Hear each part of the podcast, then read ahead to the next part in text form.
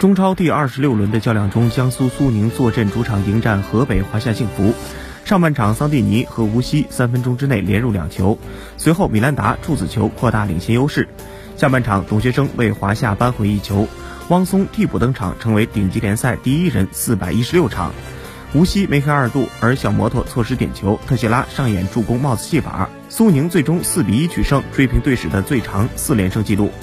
击败华夏之后，苏宁最近九轮豪取六胜三平的不败战绩。从主场一比零击败国安开始，苏宁坐镇南京奥体连胜五场，除了国安之外，包括恒大、华夏都在这里留下三分走人。顶替谢鹏飞出战与华夏的比赛是汪松第四百一十六次出现在顶级联赛赛场，超越徐云龙四百一十五场，成为历史第一人。